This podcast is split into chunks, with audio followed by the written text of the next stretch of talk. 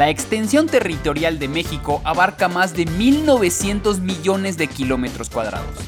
Esa gran superficie abarca montañas, cerros, ríos, lagos y por supuesto islas. Según información del INEGI, el territorio mexicano contiene un total de 144 islas e islotes, algunas habitadas y otras desérticas. Podrían ser 145, pero algo raro pasó. La isla Bermeja, un islote en el Golfo de México a 100 kilómetros de la península de Yucatán, simplemente desapareció. Así como escuchan, nadie sabe dónde está una isla como si fuera la Atlántida. Se menciona por primera vez su existencia en 1539, cuando el cartógrafo español Alonso de Santa Cruz y otro cartógrafo, Alonso de Chávez, puso su ubicación exacta en el libro Espejo de Navegantes en 1540. En 1732, el navegante español Blas Moreno de Zavala la describía en su diario como un islote con agua limpia al sur, con piedras debajo del mar al este y con un barranco color rojizo y poblado de árboles. Vamos, no era un sueño, la isla existía pero para mediados del siglo XIX la existencia de la isla comenzaba a ser cuestionada. Guillermo Prieto escribió sobre ella diciendo que la isla Bermeja, y cito, se sitúa en todos los mapas, aunque es muy dudosa su existencia. Incluso en los mapas de la época ya comenzaba a señalarse con un signo de interrogación cuestionando su existencia. Todavía para 1946 aparecían publicaciones oficiales y si actualmente la buscan en Google Maps pueden conocer la supuesta ubicación del islote con opiniones y calificaciones de 5 estrellas. Para 1978 dejó de ser considerada en el Tratado sobre Límites Marítimos con Estados Unidos al no encontrar su paradero. Pero la isla sería pieza clave para asegurar el control del hoyo de la Doma, una región en el mar con enormes reservas de petróleo, gas y minerales. En 1997, el presidente Ernesto Cedillo inició una negociación con su homólogo Bill Clinton para determinar quién se quedaría con esa región. Al principio la ubicación de la isla Bermeja sería determinante para que México se hiciera de ese importante yacimiento, pero al final, después de haber enviado expediciones oficiales del gobierno para encontrarla, no tuvieron éxito y finalmente, ante las nulas pruebas sobre la isla, se otorgaron las 200 millas acuáticas a territorio estadounidense. Todavía en el 2009 se solicitó al gobierno otra expedición, la cual la realizó la máxima casa de estudios, la UNAM, declarando que en las coordenadas históricas no había existencia de ningún islote y que probablemente la Bermeja se confundió con otra isla o simplemente nunca existió. Pero también existen varias teorías sobre su desaparición. Se dice que un país extranjero se encargó de destruirla por cuestiones territoriales, otra que a causa del calentamiento global simplemente se hundió, o que tal vez fue un espejismo de los cartógrafos y viajeros antiguos. Pero hay islas que sí existen y tienen anécdotas relacionadas con la historia de nuestro país. Acompáñenos a conocerlas.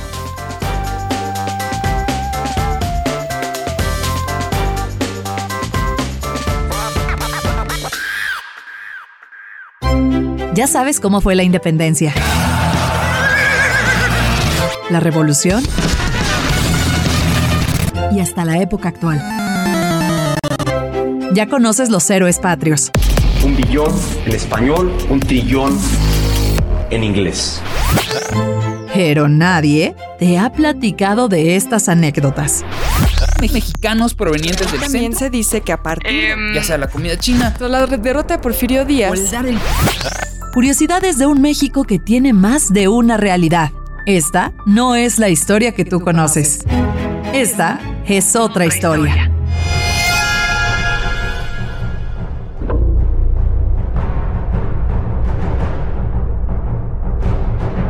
Hola, ¿qué tal amigos? Bienvenidos a Esta es otra historia. Hoy tendremos un episodio muy especial porque digamos que, ¿qué es lo que nos hace falta cuando estamos encerrados? ¿Qué te hace falta, Beca? ¿Te hace falta sol? sí, La sol, playa, mar, mar. La única diferencia es que este episodio estas islas, digamos que son lugares donde mm, tal vez no quisieras estar exactamente ahí. En mi caso, no quisieras realmente estar ahí. ¿Sí? Bueno, depende. También tiene su lado oscuro. Ahorita lo descubrirán. no, en el mío definitivamente no quieres estar ahí. Pero bueno, vamos a nos estoy adelantando con el tema. Mi nombre es Osvaldo Casares. Yo soy Beca Duncan. Y esta es otra historia. Esta es otra historia.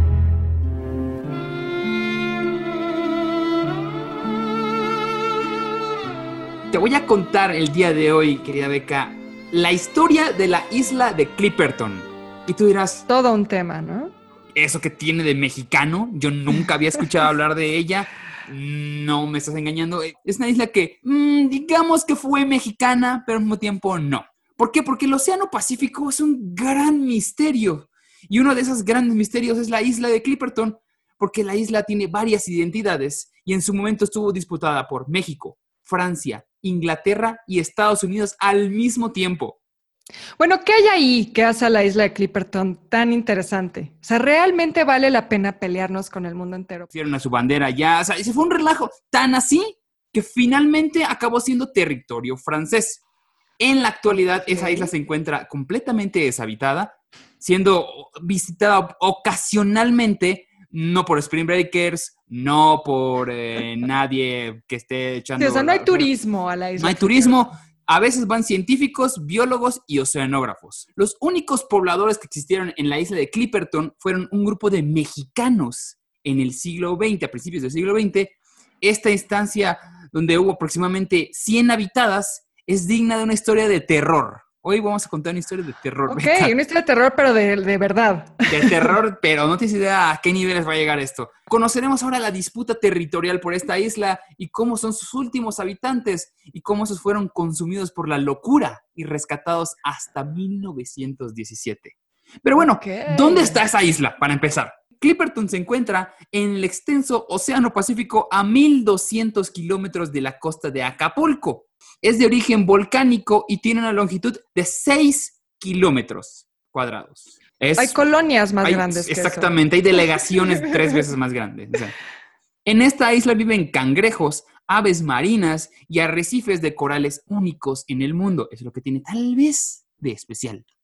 Sus alrededores también son hogar de varias especies de tiburones históricamente, como decíamos, ha sido disputada. ¿Por qué? Por la enorme producción de guano natural. Pues, si conoces el guano, es un fertilizante básicamente que proviene del excremento de unas aves. Durante el siglo XVI y XIX, entre esa época, fue muy codiciado el guano porque podían hacer muchas, muchas cosas. Además de que la zona rica en la pesca de atún, ¿cómo lo descubrieron y por qué lo tienen los franceses? Ahí te va la historia. Desde las primeras exploraciones de Fernando de Magallanes en el Pacífico, se había referido a la existencia de esta isla, pero el primer acercamiento lo tuvieron el 15 de noviembre de 1527, seis años después de la caída de Tenochtitlán, por el español Álvaro de Saavedra Cedrón en una misión ordenada por Cortés. Él estaba buscando cómo llegar rápidamente de México a las Filipinas y se dieron, ah, mira, esta isla, un islote, digámoslo allá. El marino anotó en su bitácora la ubicación de la isla, mas nunca desembarcó en ella. Importante, porque es como que, hey, yo la vi, dips. Es como que, pido, pido, pido es mía, pero claro. no se bajaron. Al ser considerada como territorio de la Nueva España, aunque sin una posesión oficial, la isla Saavedra o Medano, como otros navegantes la habían nombrado, pasaría a ser considerada como territorio mexicano cuando se consumó la independencia. Sin embargo, nadie la peló, absolutamente nadie la peló hasta mediados del siglo XIX. Sí, pues es que no había nada, ¿no? O sea, como para qué pelarla. Ellos, el mexicano ni sabían que era el guano, ¿sabes? Por otro lado, en 1705, un pirata inglés de nombre John Clipperton avistó la isla y la refirió en cartas y documentos ingleses. Clipperton era un famoso bandido que llegó a ser un dolor de cabeza para las flotas novohispanas por los constantes saqueos en alta mar. Pese al registro y conocimiento de la isla, Inglaterra nunca pudo reclamar ninguna soberanía territorial sobre ella, por eso la situación jurídica de Clipperton, pero le pusieron el nombre. Yo no la usaba, pero al menos la tendrá alguien que la apreciará. Y también se dice que en esa isla el pirata llegó a ocultar sus tesoros. Los mexicanos ahí, pues, mira, pueden sacar de la deuda, y estamos... Sí, nadie los ha buscado, por cierto. No, no. Pues digo, son seis kilómetros, ¿cuánto más vas a explorar? En 1711, dos navegantes franceses redescubrieron la isla, nombrándola Isla de la Pasión por ser Viernes Santo, el día que se tomó la posición de ella. Y uno de los navegantes regresaría a la isla en 1725 en una expedición científica, quedándose algunos meses en ella. A partir de ahí y a mediados del siglo XX, la isla fue disputada únicamente entre México y Francia. O sea, pero lo que me sorprende también es cómo la redescubren. Es como, amigos, no estaba perdida, solo a nadie le importa. A nadie le importaba, pero bueno, ah, vamos a llegar a esa parte. En 1858, en una expedición en un barco mercante galo, la isla fue anexada como parte de la Polinesia francesa. Pese que no fue habitada en ese entonces por ningún francés, se consideró a ese territorio como cosa de nadie. Estados Unidos también quiso apropiarse de Clipperton con el argumento de ser el mayor exportador de guano de la zona. ¡Qué divertido es ese hijo de... Fue hasta el finales del siglo XIX que México tomaría cartas en el asunto en la apropiación de Clipperton. En diciembre de 1897 se envió una expedición mexicana a bordo del cañonero El Demócrata, con el fin de explorar la isla y se expulsaron a los extranjeros que habitaran en ella, siendo únicamente tres individuos, dos alemanes y un inglés, empleados de la empresa norteamericana que exportaba el guano. Los franceses decían, esa es mi isla porque pues yo, yo ya la habité. México decía, pues espérate, güey, está en mi territorio. Los americanos decían, desde "Pues, hace también mucho es mía porque ¿no? pues yo estoy exportando el guano acá. Todos estaban peleando por ahí, no importaba nada. Yo creo que van a pelear con cuchillos. Ahora esa empresa había sido vendida a comerciantes ingleses, quien consideraban que la isla ahora les pertenecía. Ahora le sumas de que ya no solo los gringos, ahora también los ingleses estaban metidos en este rollo. Ya, Que cuando ya- nunca les importó más que bautizarla con el nombre de su pirata, ¿no? Nada más era decir como que, ¿ves esa de allá? Es mía, güey, es mía. bueno, inmediatamente se les invitó a abandonar Clipperton, así, con permiso, compañeros. Y el 14 de diciembre, que por fin cesaría la bandera mexicana, empezaría otra vez una disputa con Francia que no terminaría hasta 1931. Y aquí es donde empieza la desgracia mexicana en el Clipperton. Por orden de Porfirio Díaz se envió a un destacamiento militar con todo y familias en 1904 para defender la soberanía de la isla. Es como, ok, nos están fregando a cada rato porque no hay nadie habitando. Porque no, mejor la habitamos y ya nadie puede venir a molestar. Se construyó un faro y unidades habitacionales para formar una pequeña colonia mexicana. El grupo estaba a cargo del capitán Ramón Arnaud Piñón. O ¿Ves? sea, de familia francesa. Sí, de familia francesa. Y él era miembro de la Marina. Había un total de 100 habitantes, entre los que se encontraba un alemán que siguió comerciando con el guano y plantó varias palmeras que serían determinantes en la historia. Cada cierto tiempo, buques mexicanos visitaban la isla para entregar provisiones a los pobladores. Cuando inició la Revolución Mexicana, las visitas fueron cada vez menos frecuentes porque pues estaban chambeando los señores, no, No había tiempo de ir a claro. Había otras preocupaciones. hasta que los cañoneros fueron hundidos en la única batalla naval del conflicto armado en las costas de Sinaloa. O sea, imagínate, de por sí todo el pleito que fue fue en tierra, la única pelea que fue naval, hundieron el pobre barco que iba a la isla de Clipperton.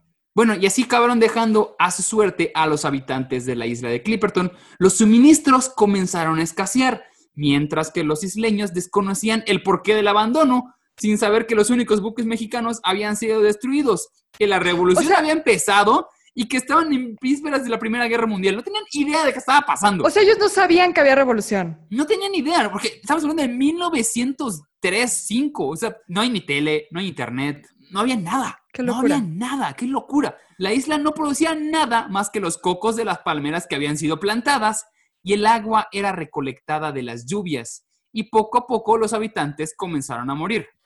A inicio de 1914 se agudizaron las tragedias. Un ciclón había destruido las unidades habitacionales y arruinado el faro. El 28 de febrero de 1914, una goleta estadounidense encalló en los arrecifes de Clipperton, siendo ayudado por los náufragos mexicanos. La docena de navegantes americanos fueron rescatados por un crucero y les dijeron a los habitantes, órale, güey, vámonos, aprovechen, no nos van a venir a buscar, vámonos todos. Nadie se acuerda de ustedes. Pero el marinero Arnott ya se había proclamado gobernador de la isla de Clipperton y negó Mm. el salvamiento debido a su deber de proteger la isla para evitar cualquier otra invasión extranjera. Él seguía en su Ay, misión. no, por favor. O sea, ya tuvieron una oportunidad y la dejaron ir. ¡La tenía! Y chorreó la tinta gacho, pero gacho. ¿Y nadie le había dicho que Porfirio Díaz ya ni siquiera estaba en México? Nadie le decía nada. Nadie le decía. En 1914 ya no existía Díaz, ya no existía ni Madero, ya no existía nadie. Y luego hubo otra oportunidad de rescate. Esta vez fue un navío alemán que fue a desmantelar la planta procesadora de guano. Dijo, bueno, pues ya no estoy haciendo guano, ya no me producen, ya nadie viene acá, pues ya vámonos. Pues vámonos ya, aprovechando, súbense al barco.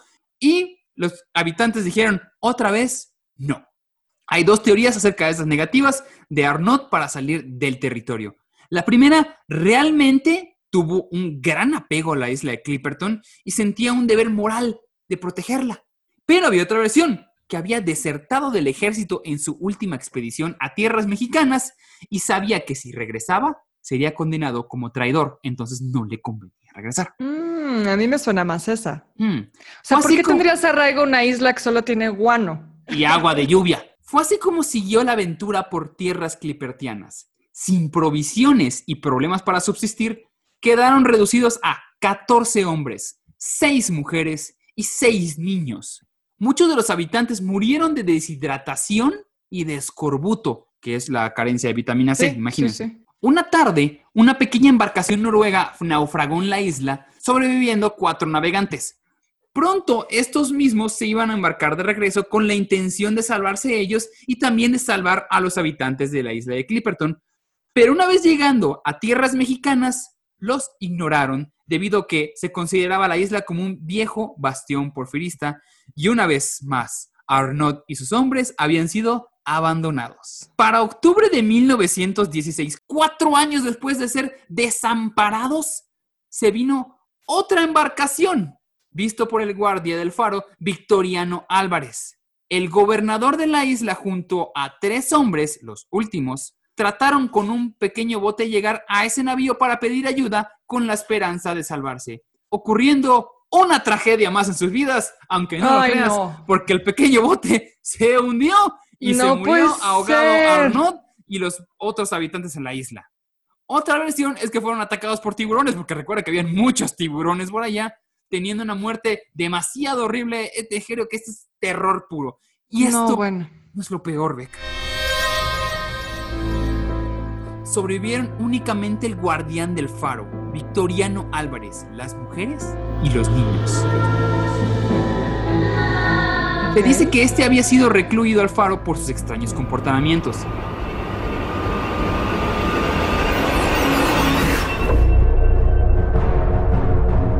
Mató a una mujer y empezó a abusar de las demás. Y las convirtió en sus esclavas. Dios mío, qué O sea, el tipo se volvió demente. demente.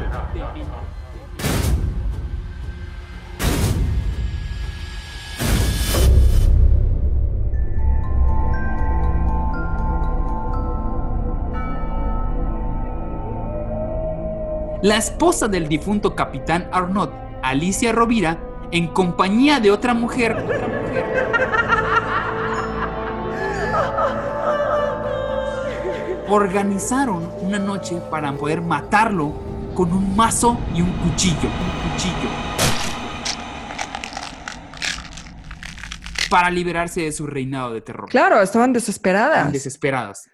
Casi inmediatamente de la muerte de Álvarez, arribó un barco, el barco estadounidense, el USS Yorktown, salvando a las últimas sobrevivientes junto a los niños, terminando así la pesadilla de Clipperton en julio de 1917, casi 13 años después de la llegada del primer destacamiento. Se llegó a comentar que los últimos pobladores hicieron de todo para salir con vida y mitigar el hambre. Incluso puede que el famoso Victoriano Álvarez, el guardián, haya sido pues devorado, ¿no? Por la gente de allá. Sí, bueno, no queda, lo no? dudaría, ¿no? Sería hasta 1980 que uno de los sobrevivientes regresaría junto con el explorador Jacques Cousteau a Clipperton para recorrerla para su show de la televisión. Hasta- Ay, no, de verdad, uno de esos niños Uno de niños regresó. fue como que, ay, tienes traumas, niñas, ¿qué te parece morir con esos traumas? Porque te voy a regresar a la isla de Clipperton. Ey, pero te voy a dar varo esta vez. Ok, va. Hasta 1931, Francia y México seguían en la disputa por la isla, cada uno presentando sus argumentos históricos ante un juez arbitrario con el rey de Italia, cediendo finalmente la propiedad a los franceses y perdiendo así México su último territorio en el siglo. ¿Para qué lo queremos? Como, quédense con su islote cochino, no nos interesa. Sí, después de todo lo que pasó, ¿para qué lo que pasó, reclamando? ¿para qué Es como ya, cerremos ese capítulo. Quédense los franceses más, denme las llaves, ahí se, las, ahí se quedan.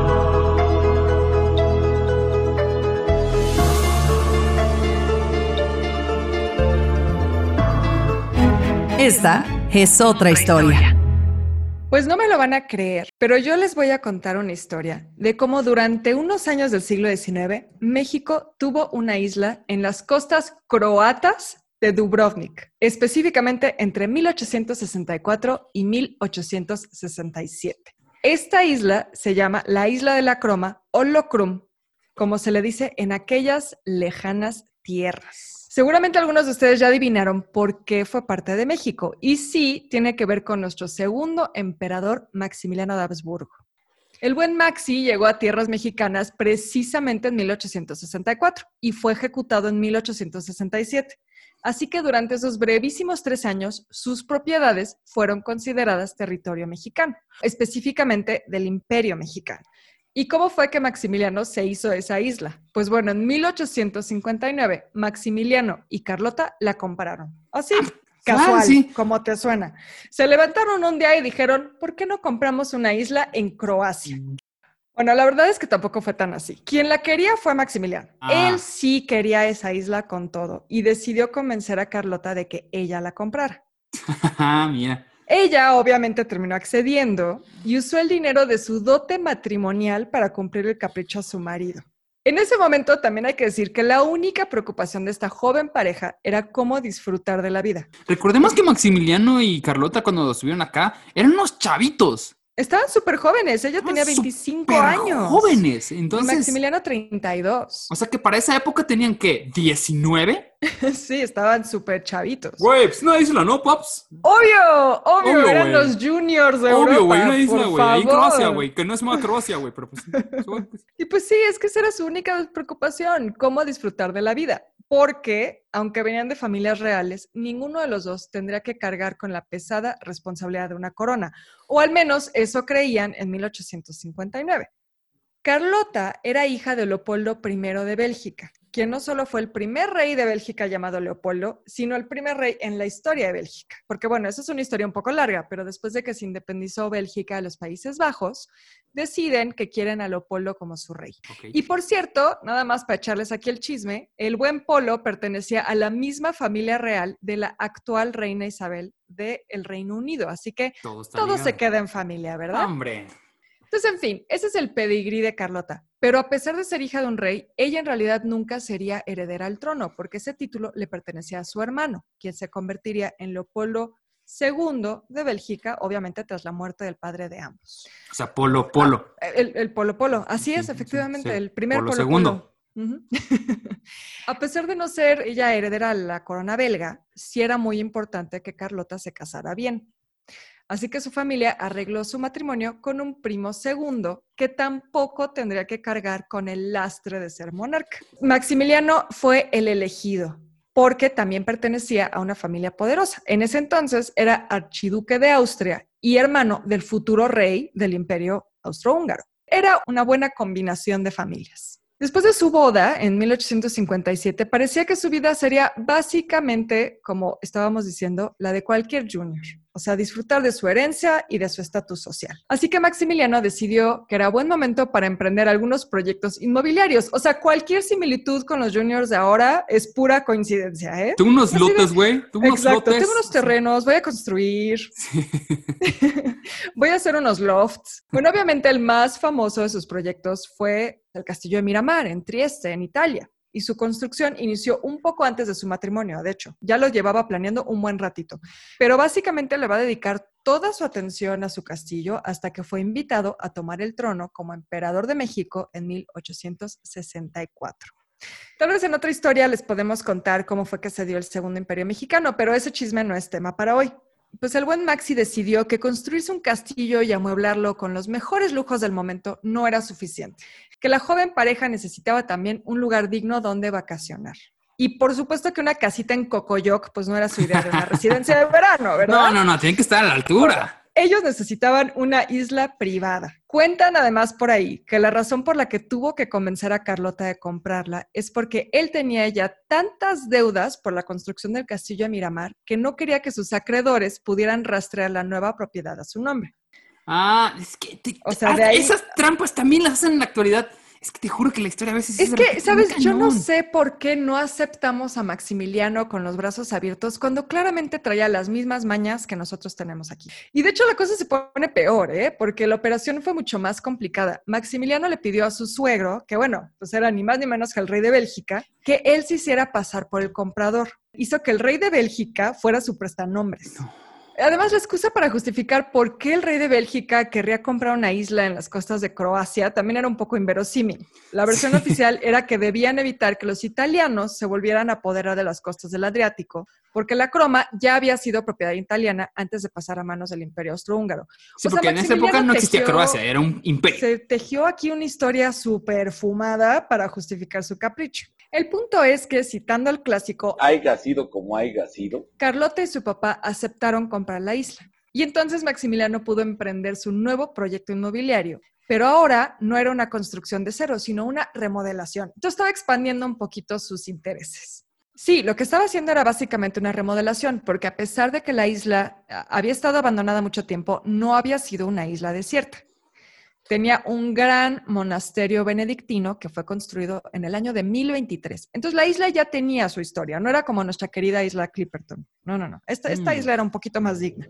Maximiliano convirtió ese antiguo monasterio en un increíble palacio de verano con un maravilloso jardín. Y es que la botánica y la jardinería, por cierto, era un tema que apasionaba a la pareja. Era un tema que, que interesaba en el siglo XIX, ¿no? Pero esto también tendría un gran impacto en México. Es que no hay internet, no hay tele. Pues, ¿Qué, haces? vas a hacer? Vas a hacer regar las plantas. Pues te vas a dedicar a tus plantitas, Y a, ¿no? a poner nombres y no coleccionar plantas como si fueran Pokémones.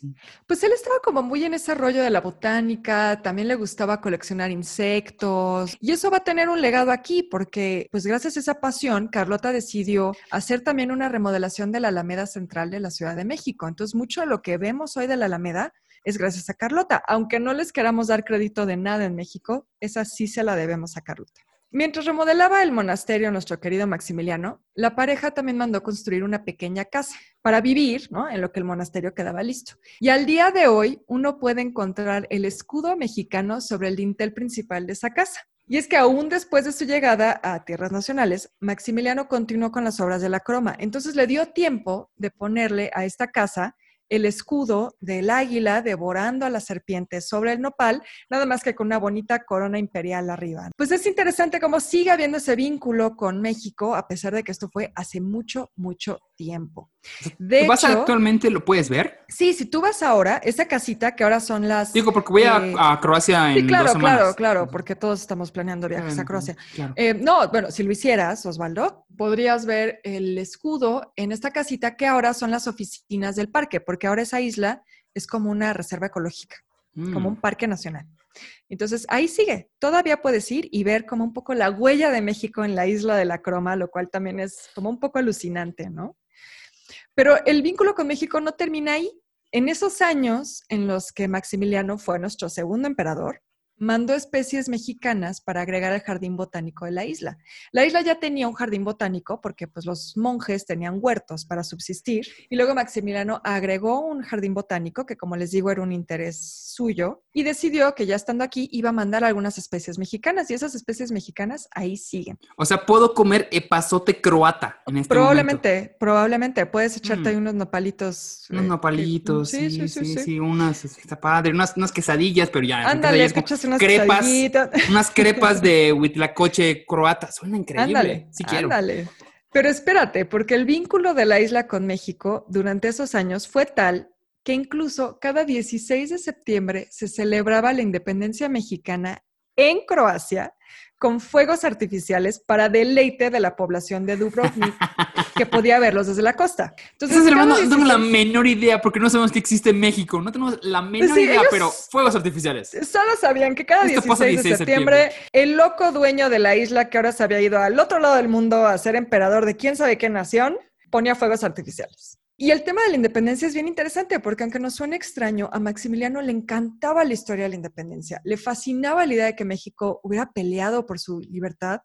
Incluso él mandó a comisionar el primer retrato oficial del cura Hidalgo. Le duela a quien le duela. La imagen que tenemos del cura Hidalgo hoy es gracias a nuestro Maxi. Mira nada más. Y pues bueno, ¿quién lo hubiera pensado? El emperador impuesto por los conservadores resultó ser un liberal. Completamente. Ahora, aquí viene lo bueno. Y es que la propia historia de la isla y la de México quizá estuvieron aún más conectadas de lo que pensamos. Parece que Carlota nunca quedó muy convencida de que comprar la isla haya sido una buena decisión. Sí mandó varias cartas a su familia sobre lo idílico que era ese paraíso croata, pero cuentan que también quedó muy impactada por las leyendas que los residentes de Dubrovnik contaban sobre la isla. Una de ellas es que el rey Ricardo I, o sea, Ricardo Corazón de León, naufragó ahí después de las cruzadas y fue hospedado por los benedictinos. En agradecimiento, mandó construir la primera catedral de Dubrovnik. Eso la verdad no tiene nada que ver con México, pero tenía que contarles el dato curioso porque soy bien ñoña, la verdad. ahora sí, ahora sí, la leyenda que sí nos interesa tiene que ver con los frailes, con los benedictinos. Ok. Resulta que ellos abandonaron el monasterio en 1808 cuando los franceses invadieron la isla. Mira, ese es un tema que nos conecta, que conecta nuestras dos historias. Franceses invadiendo franceses islas. invadiendo islas que pasaron por allá. Hashtag franceses invadiendo franceses islas. no invadan mi isla, güey.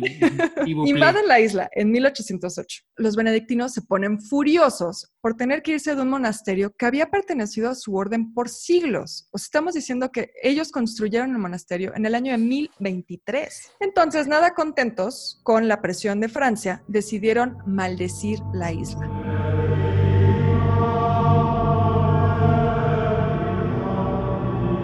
Cuentan que la última noche antes de embarcarse, ya para irse de ahí, salieron con veladoras a rodear la isla tres veces, caminando al revés, repitiendo que quien quisiera adueñarse de ella tendría un horrible destino.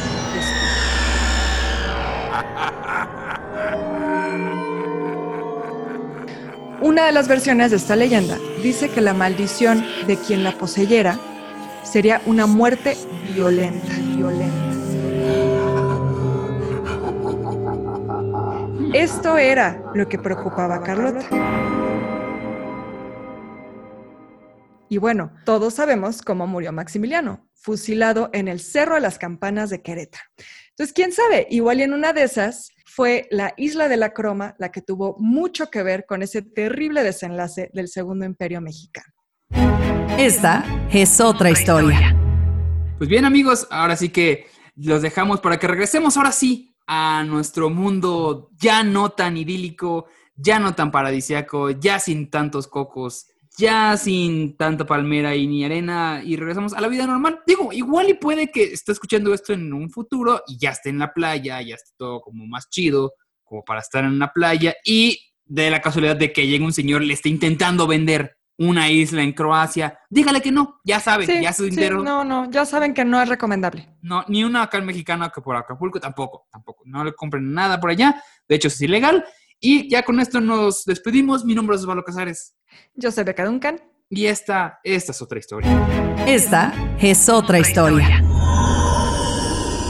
Esta es otra historia. Es narrado por Beca Duncan y Osvaldo Casares. Investigación a cargo de Horacio Acosta y Ernesto Aguilera. Producción de audio, Uriel Islas. Esto fue una producción de Máquina 501 para el mundo. De nada, mundo. Productor ejecutivo, Manny Mirabete.